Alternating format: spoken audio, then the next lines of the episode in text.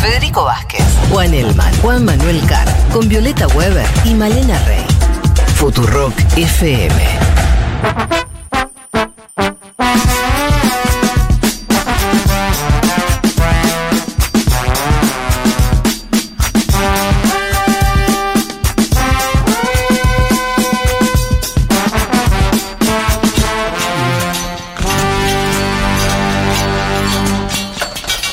De acá nos vamos a hablar de la interna. ¿eh? Eclipsa cualquier otra. Deja como una discusión de eh, en un recreo a la interna peronista. Eh, Eh, eh, tiene componentes de lo que fueron las internas peronistas en el pasado. los, los 70. En este momento, la- en este momento hay un congreso de la Confederación Sindical Única de Trabajadores de Campesinos de Bolivia Mm. que desde hace dos días está a los sillazos puros funcionando. Pensé que me ibas a decir otra cosa, porque hay una palabra muy usada en Bolivia que es dinamita, ¿no? Bueno, dinamita también hay, pero Sillazos por ahora, entonces. sí, pero las cifras son dramáticas. Ayer hubo 500 heridos. ¿Qué? y hoy- sí, estamos hablando de ¿Cómo 500 heridos? 500 heridos. 500, pero Es una ¿estás seguro que me está diciendo no 50? 500 heridos. Estoy seguro de lo que te estoy diciendo porque son cifras que están circulando. eh, en Bolivia, de hecho, si querés te leo las declaraciones de la ministra de Salud y Deportes. El día de hoy, domingo, también tenemos otro tanto. En total suman ayer 456 heridos y hoy todavía no tenemos terminado las cifras porque son más de 415.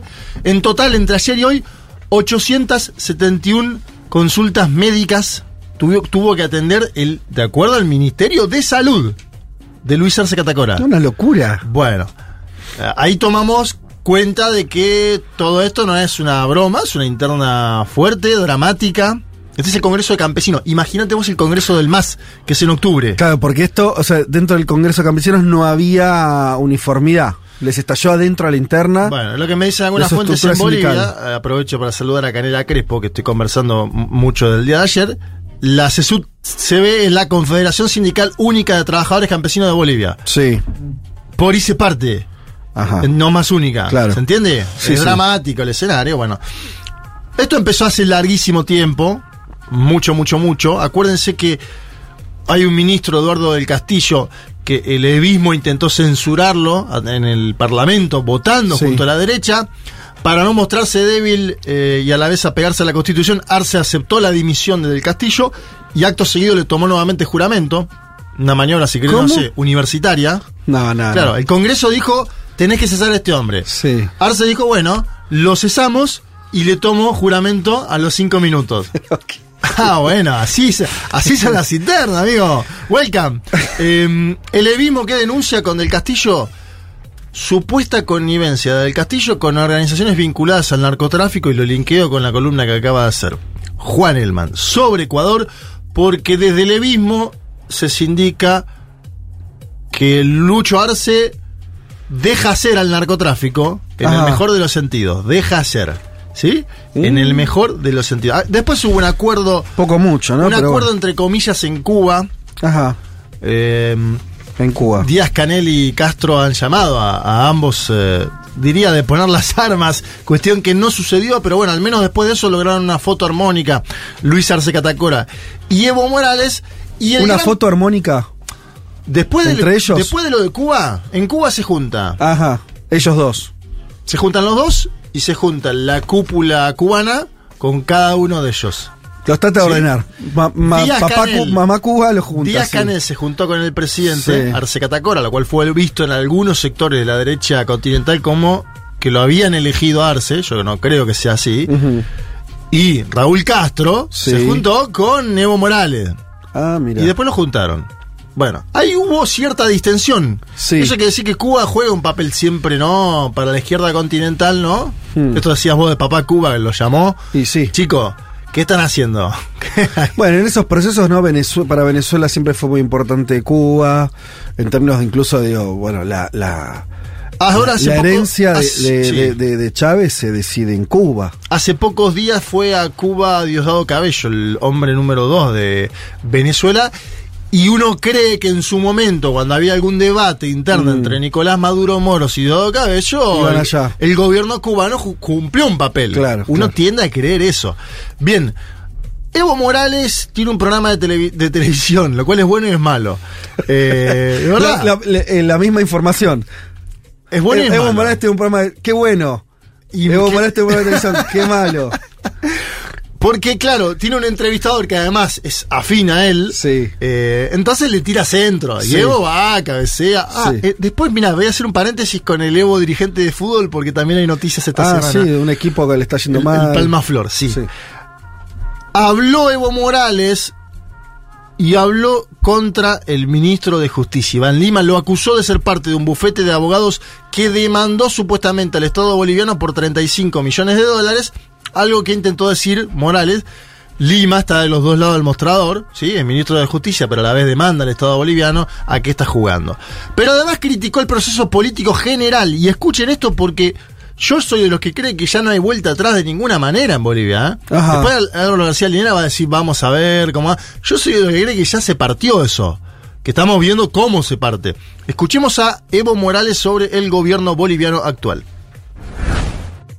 Primero, escuchar tantas horas a un ministerio, a sus viceministerios, sé que no van a procesar a los corruptos. Por lo menos paren la corrupción. Segundo, dejen de proteger al narcotráfico. Tercero, resuelvan la situación económica del país. ¿Mm? Y cuarto, acelerar en inversión pública, repito otra vez, sin descuidar el aspecto laboral. No era antes así. Esa es la imagen que tiene Bolivia en este momento. Y algún ministro dice, ah, son, están desestabilizando. ¿Quién es el que desestabiliza? Ah, Digamos la verdad. ¿Es el ministro que roba? ¿Es el ministro que, que, que protege la corrupción y protege el narcotráfico? Esos ministros están desestabilizando al lucho presidente. Y el vicepresidente no defiende al presidente, ni al gobierno, ni es al proceso. Bueno, ustedes ven una crítica en toda la línea a todos los dirigentes del gobierno, principalmente a Arce, pero también a David Choquehuanca en este final, que dice el vicepresidente no defiende al presidente. Y una ligazón directa con el narcotráfico, ¿eh? denuncia Morales. Sí. Es un revoleo medio abstracto, ¿no? Claro. Porque es como tipo. Es todo. Es claro, es como, eh, no sé, la economía, el narcotráfico. Viste que. No me voy a poder defender la interargentina, faltaba más. Pero viste cuando vos escuchabas los chiporroteos o, o los incendios que había, Había cuestionamientos un poco más claros. un decimos. poco más claro. Decir, che, no, mirá, eh, Guzmán, la política económica que estás haciendo en este aspecto, no sé, y después podía estar de acuerdo o no, pero hay una crítica que era, no sé, el acuerdo con el El fondo es acuerdo con malo. el fondo, Pero, claro. Bueno, qué sé yo, pues, Sí, tarifa, qué sé yo. Eh, Claro. Claro. exacto. Hay un montón de temas que vos podías posicionarte. ¿Cómo te posicionas acá en contra del narcotráfico? ¿Qué sé yo? No sé, rarísimo. Es más complejo. Ahora, si después tomamos en cuenta Sí. lo que plantea Juan del crecimiento y la expansión del narcotráfico en Ecuador, Morales podría decir, no convirtamos a Bolivia en Ecuador. Lo que pasa es que el narco- abogado del el diablo de parte el- de él, ¿eh? Sí, pero el narcostado es un, un, un, un, eh, un calificativo que le siempre se lo indicaban pusieron a a, Evo, Sí. el narcoestado, Sí, sí, ¿no? O sea, no es que. Se los indicaban a él siempre. de, de la década del antes, 80, sí, claro. Y él ahora los indica en el gobierno Arce, particularmente en el ministro del Castillo, un hombre que es de Santa Cruz, que maneja buena parte de los jueces y fiscales de Santa Cruz, que es quien puso preso a Camacho, hay que poner preso a Camacho, es decir, ¿De qué estás hablando? de Eduardo del Castillo, que es el hombre que quería bajar Evo Bien. y que Arce dijo, no, este no lo bajan, este es mío, Mm. que porque aparte tiene mucho, mucho poder del Castillo. Claro. No es un cuatro de copas. Hombre joven, menos de 40 años. Digo, para también tomarlo en Sí. cuenta, no sé si para el futuro, pero un Sí, hombre sí, que corta el bacalao, como se dice. También fue un problema que saliera a hablar el ministro Lima, a quien Evo se indica como parte de un bufete que le hace un juicio, un procesamiento a- al Estado. El ministro Lima nega las acusaciones de Morales y dice búsquese un abogado. Esto, este audio que van a escuchar ustedes ahora, dispara el gran problema de esta semana en el movimiento al socialismo. A ver. No voy a volver al estudio, no soy parte del estudio y yo no tengo por ello la posibilidad de hablar en nombre del estudio o de los clientes del estudio. Lo que está haciendo Evo Morales es algo eh, difamatorio, es algo que no se basa en la verdad y es algo que él va a tener que responder ante los tribunales de justicia, porque claramente ya ha excedido todo límite, todas las afirmaciones que ha estado haciendo eh, y su victimización, porque seguramente va a decir, me están haciendo un juicio y ahora voy a tener que defenderme y no sé qué cosas más, no tienen ya cabida. La situación ha excedido todo límite y las mentiras de Evo Morales ahora va a tener que demostrarlas ante un juez que va a tener que llevar adelante un proceso contra él. Empiece a buscar un buen abogado, señor Morales, porque usted va a tener que contestar ante la justicia sobre sus acusaciones.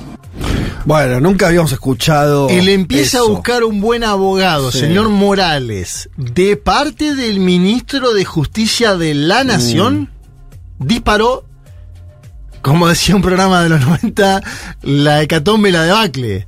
¿Cuál programa era ese? De Marcelo Botinelli y Showmatch, ¿no te acordás que había un segmento de. La hecatombe y la debacle, Sí, no creo que era de deportes el recuerdo, ¿puede ser? Soy muy viejo. Sí. No, No, sí. no me acuerdo de la frase esa de Sí, Catombe. a ver, eh, la hecatombe la debacle. Bien. La amenaza de Lima en torno a algo, ¿qué pensás que hizo en el evismo? Ah, se calentaron. Lo abroqueló. Claro, claro. Evo salió a juntar comunicados de exministros. Sí. 26 firmas logró. De ministros de su gobierno. Claro. No firmaron, se imaginarán Los ustedes, actuales. Luis Arce y David Choquehuanca, ex ministro de Economía y ex canciller, no firmaron, pero 26 exministros decían estaremos alertas a las acciones de este servidor del Estado Plurinacional de Bolivia y defenderemos la integridad jurídica, física y política de nuestro líder. Esto es lo que busca Evo. Evo en esto es un estratega, ¿eh? en el ámbito de juntar la firma. Sí. Sabe cómo, en momentos de tensión, decir, ¿vos estás conmigo o estás con el otro? A veces juega al límite, como hizo con Álvaro García Linera, que lo declaró públicamente enemigo, ¿no? ¿Se acordaron ustedes? García Linera, vamos a escuchar después algunos audios bastante interesantes. Alguien que es muy afín a Morales es el vicepresidente del MAS, Gerardo García, que estuvo preso cuando fue el golpe de Estado. García, escuchando al ministro Lima, puso, ¿viste la dinamita que vos decías? Sí. Le prendió así, ¿no? Le puso fueguito y dijo, muchachos, búsquense un partido porque este No es. no es para ustedes. Si ustedes quieren al presidente candidato nuevamente, no es en el más. A ver, Gerardo García. de los verdaderos militantes del instrumento político del MAI PSP, imposible que podamos ya aceptar una candidatura de un traidor. Imposible. Hemos aguantado, hemos soportado nosotros durante este tiempo, hemos dicho de repente vamos a limar asperezas, de repente vamos a hacer el sana sana, pero ya no hay forma, ya no hay razón por qué con este ataque que están haciendo al hermano Evo, realmente se ha visto la traición más, más dura que se ha hecho no solamente al MAS, se- esta traición lo están haciendo al pueblo boliviano. Aquí se rompió todo. Nosotros todavía estábamos siempre con la esperanza de poder sentarnos, dialogar, debatir, discutir, ver cómo superamos nuestras diferencias, pero ya, ahora ya totalmente estamos eh, más claro que agua y aceite, no se va a mezclar nunca ya. Lo dijo él, ¿eh? Más claro que agua y aceite no se va a mezclar nunca. Me, me causó gracia la parte del sana sana, ¿no? Sí. Claro, los cubanos intentaron el sana sana. Y alguien que siempre intenta el sana sana, yo creo que ya hablándole más a la historia que a estos dos hombres, es García Linera. Sí. Entonces traigo una parte central. Iba a hablar un poco también del Palmaflor, que es el equipo de Evo Morales, porque Evo Morales en el medio de una conferencia de prensa esta propia semana, por eso yo digo, Evo está mucho. Una de las críticas más lógicas para hacerle a Evo Morales es que está todo el tiempo tuiteando, ¿no? Y si vos tuiteás que es todo urgente, no es nada urgente. Claro. ¿No? Tampoco te digo que vayas a la otra esquema, por ahí es el esquema de Cristina, que es más Indio Solari. Entonces, ¿no? Sí. Pero un dirigente en general tiene que tener. Regular un poquito. Tiene que darle valor a su voz. Sí. ¿No? ¿Se entiende la- lo que Sí, sí, estoy sí. proponiendo? El- Elegir sus batallas, digamos. Sí, o si- opinar si todo una es un escándalo- Opinar una vez cada tanto. Tampoco te digo que hagas, yo te digo el de Cristina en este escenario actual, por ejemplo, de esta semana, una Mm. semana que no habló o no habla hace un mes. Bueno, también me parece que está yendo al otro lado. Bueno, son discusiones. Cada uno sabrá cómo queda ante la historia y algunos le hablan a la historia. Cristina, por ejemplo, le habla a la historia. Yo creo que Evo le habla a la interna todo el tiempo. Sí. Está caliente con esa interna. Quiere Sí. ir y ganarla. Sí. Bueno, García Linera, que es más tiempista, salió una vez hace tiempo a pedir, ¿se acuerda que lo pasamos acá? Y ahora aprovecha la elección en Argentina, donde Javier Milei fue el diputado, el candidato, iba a decir el diputado, el candidato más votado en las PASO, Y dice García Linera lo siguiente, que es interesante para entender también la política continental. Él dice que hay un triángulo catastrófico en América Latina, que es gobierno moderado 1, crisis económica 2, peleas internas 3, y que Argentina tiene los tres. Sí. Entonces, escenario catastrófico del triángulo catastrófico que se traduce en la gran elección que hace Javier Milei, probablemente presidente de la Argentina, o al menos que va a llegar a- a- con buenas chances de disputar en octubre y en el balotaje en caso de que lo hubiera. Él dice que Bolivia no entra en este escenario, ¿por qué? Porque no hay crisis económica. Y ahí en un punto se distancia de Morales. Claro.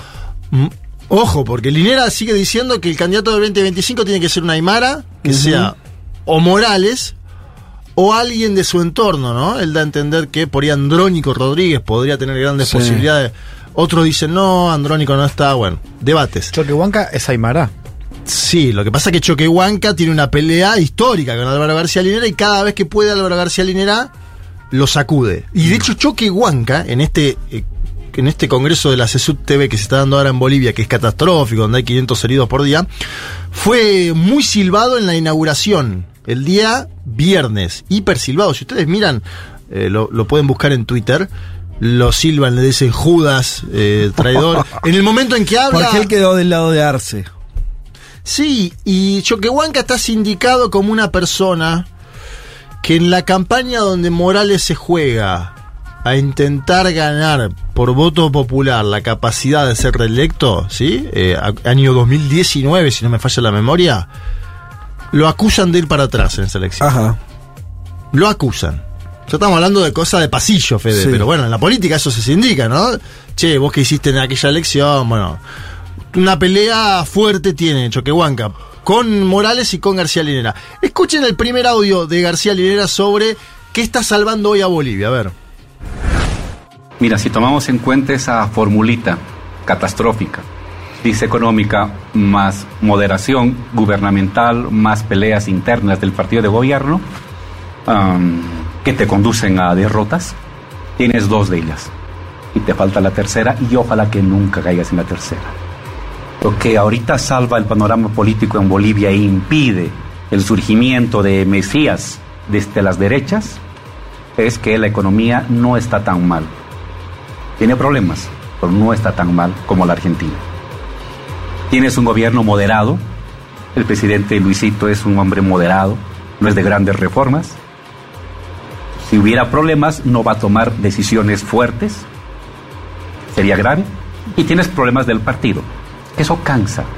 La pelea, uno dice, oye, eso es solamente para unos cuantos militantes. La pelea entre Cristina, presidenta Cristina y el presidente Fernández. Fernández, era para era algo intrascendente, no, eso cansa, porque tus líderes que, te- que conducen el país están enfrentados, pierdes el horizonte, futuro se te diluye, tiene efecto electoral. Para mí una lectura de la Argentina implacable la que hace García Linera, ¿no? Eh, diciendo, son los dos eh, los que pagan la cuenta en un punto. Sí, claro.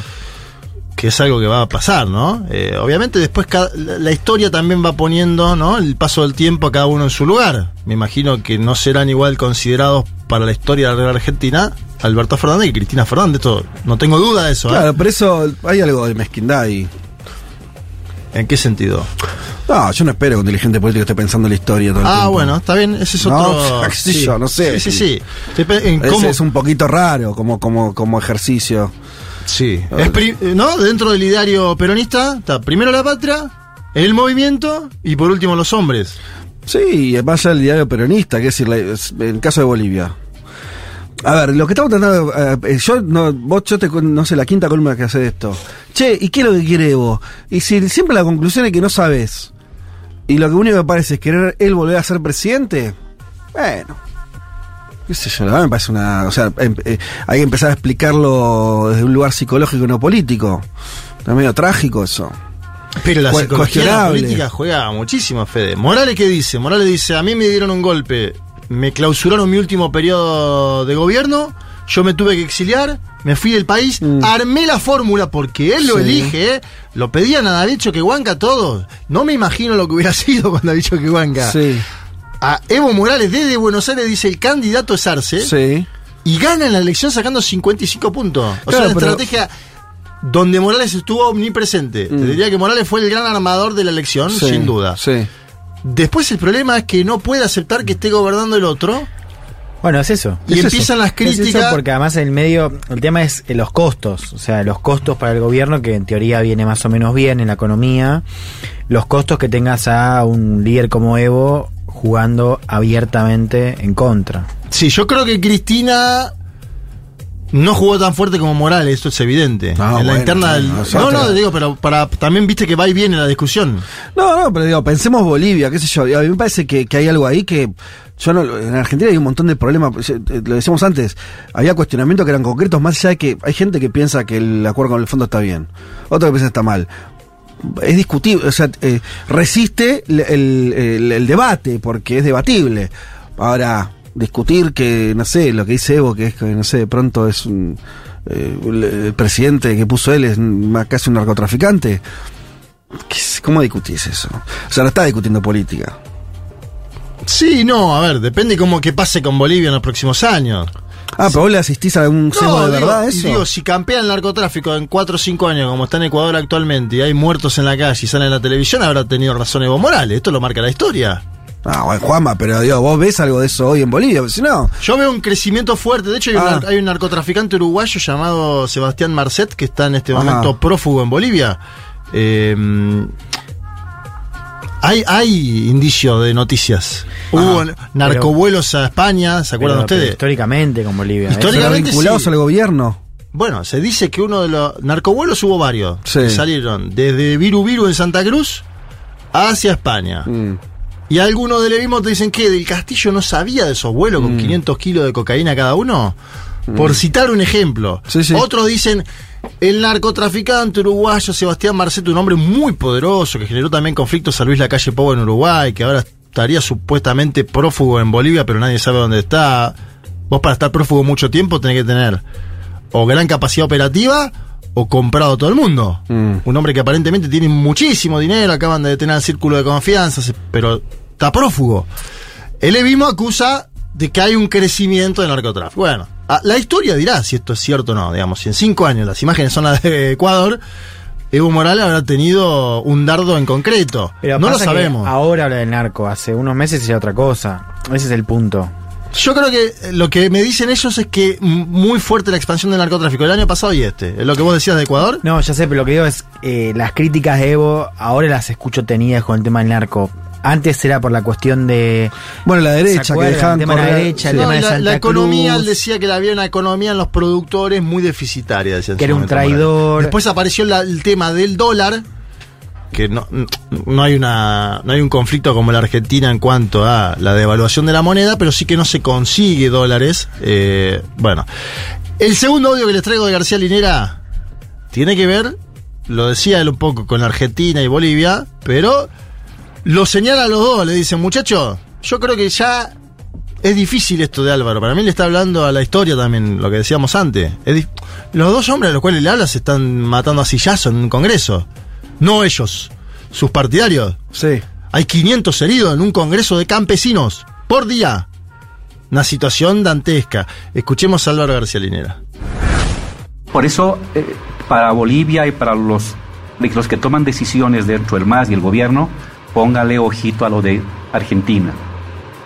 Póngale ojito. No es nuestro destino, pero si hacemos mal las cosas, puede ser nuestro destino. Y para la derecha, decirles de que eh, aún no se ha completado la fórmula para Bolivia. Y vamos a hacer todos los esfuerzos para que esa fórmula no se cumpla en Bolivia, de sumarle a las peleas internas y a la moderación gubernamental una crisis económica. Pero espero que Luis, el presidente Luis y el presidente Evo estén leyendo de manera sólida y seria los resultados de Argentina. No jueguen con fuego, no jueguen con fuego. Luego vienen los arrepentimientos que duran 20 años. Bien, eh, ¿cómo va a seguir esta disputa encarnizada entre Luis Arce Catacora, presidente de Bolivia, y Evo Morales, expresidente de Bolivia? Hoy termina el Congreso de la CSUTV, lo decíamos antes, la Confederación Sindical Única de Trabajadores Campesinos de Bolivia. Es muy probablemente que se parta esta organización, por lo que estamos viendo, eh, lo decíamos antes, 500 heridos más menos por día, le gritaron Judas a David Choquehuanca, lo abucharon. Cuando habló Arce le gritaba a un grupo Arce, Arce y otro grupo Evo, Evo. Bien. El MAS tiene congreso partidario. Acá para mí es el deadline de las definiciones. Mucho tiempo antes de la elección. Acuérdense ustedes que se vota en 2025. Hay un sector de la política de izquierda latinoamericana que dice Evo está yendo a fondo mucho antes de la elección y no se sabe para qué está yendo tan a fondo antes, ¿no? Se decía que este año, el 2023 y 2024, iba a ser de distensión. ¿Por qué va tan a fondo antes? El Evismo lo niegan esto, ¿eh? en el Evismo. Te dicen, lo quiere voltear antes. Mm. Algunas fuentes, estoy diciendo incluso del progresismo, no estoy diciendo de la derecha. Sí. Lo quiere elecciones anticipadas. dicen, una fuente del progresismo latinoamericano. Y en el Evismo te lo niegan. Yo Claro. pregunté a fuente del Evismo, categóricamente dicen no, esto no va a ser así. El MAS tiene congreso partidario el 3, el 4 y el 5 de octubre. Ahora. Bueno, un mes. El arcismo quería que se haga en el Alto. El Sí. Alto es una ciudad históricamente del movimiento del socialismo donde hay una gobernadora que era del MAS pero que no lo es más, Eva Sí. Copa. ¿Se acuerdan ustedes toda la novela de Eva Copa cuando fue el golpe de Estado que asumió en el Congreso? Bueno. El Evismo lo quiere hacer en Cochabamba, en un lugar llamado Laucaeñe.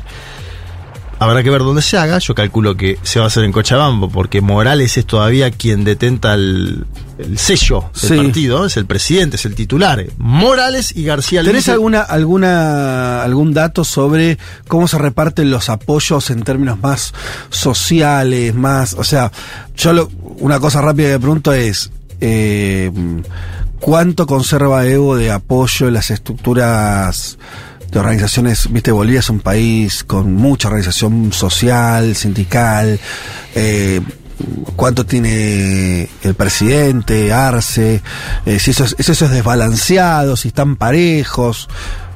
Hay varias organizaciones eh, históricas en Bolivia. Bartolinas, interculturales, la CESUT TV y todo eso a su forma da marco, si querés, a lo que es el movimiento del socialismo. Hoy están todas en disputa. Hoy. Ajá. Lo cual marca, algunos dicen, Cierta, cierta parejo a la fuerza, cierta Claro. equilibrio. algunos dicen que Arce puso mucho recurso del Estado para ganar Sí. estas eh, administraciones. Algunos plantean eso, ¿no? Te lo plantean también en off siempre, pero te dicen, si vos tenés el, el poder del Estado Y sí. un dirigente necesita 10 camiones para Mm. hacer eh, obras, le podés dar 10 camiones. Sí. Por darte un caso particular, Sí. al azar. Entonces da esa sensación de que está disputado. Sin embargo, Evo dice, yo todavía salgo a la calle Sí. y a, a mí me saludan, dicen. ¿cómo gobernabas el momento? ¿No? Esta cosa de la cuestión más, si querés, eh, simbólica con el pasado. Habrá que ver. Yo creo que el gran a favor de Evo tiene el partido.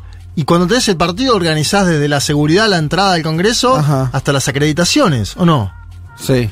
Y bueno, entonces, ahí en ese caso lo que por ahí buscará él es que Arce se vaya al PS1, al Partido Socialista 1, que otro partido le entregue la chapa. Yo creo que Morales se quiere asegurarse de él el candidato del MAS y controlar al MAS. Por eso ahora sacó algunas normas que tienen que ver con que si sos funcionario del Ejecutivo, no puedas ir al Congreso del MAS.